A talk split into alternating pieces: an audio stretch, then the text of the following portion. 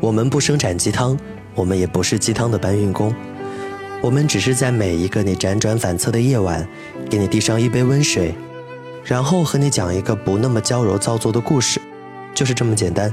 这里是每周三、每周日晚九点为各位宝贝准时放送的《听男朋友说晚安》，我是你的枕边男友李晨。上一年暑假，我在表姐和她的同学一起开的工作室里做暑假工。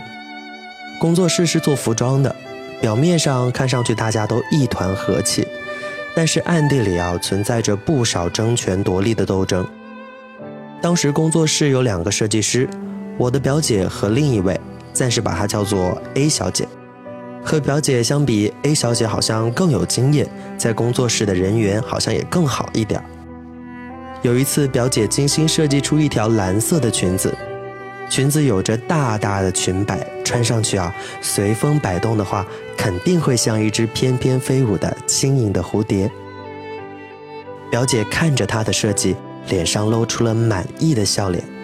可是就在这时，工作室里啊开始谣言四起，大家都在背地里讨论说，这条裙子不是表姐设计的，是抄袭得来的。你要知道，说一个设计师抄袭，那对他简直是天大的侮辱。每天看着表姐一点一滴绘制设计稿的我，对这一切充满了不解。最后，一同做暑假工的同事告诉我，谣言的源头正是 A 小姐。我愤愤不平地将此事告诉了表姐，可表姐只是淡淡一笑。原来她早已经知道是 A 小姐散播的谣言，但是他从来没有打算为自己澄清什么。他陷害我是因为他嫉妒。而这也证明了我的设计比他成功，那我又有什么好生气的呢？我越是着急，越是欲盖弥彰，反而我不去理会，时间会替我证明一切。与其把精力放在口舌之战上面，我还不如专心设计。到时候有好的作品出来了，谣言自然就不攻自破了。说话之间，表姐依旧是笑声朗朗。她仿佛自带铠甲一般，刀枪不入。她不会因为别人的陷害而伤心埋怨，也不会因为别人设下的障碍而停下前进的脚步。这一切都是因为他看待事物的心境和角度与别人不同。很久之前看过一则小故事：炎炎夏日的沙漠当中，两位旅行者都只剩下各自的最后半壶水。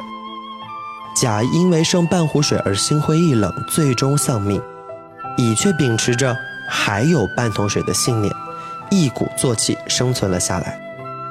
其实生活当中很多这样的事儿，就像沙漠当中最后的半壶水一样，不同的角度就有不同的心境，同样也会有不同的人生。真正能伤害我们的，不是事情的本身，而是我们对事情的看法。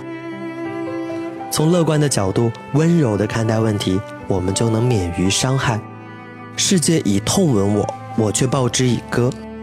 我大声唱歌，所以我察觉不到痛苦和伤害，只是觉得周围的世界越来越好。我是今天晚上的主播李晨，感谢编辑哈喽猫，我们在此月色浓妆伴你入眠。各位宝贝，晚安喽。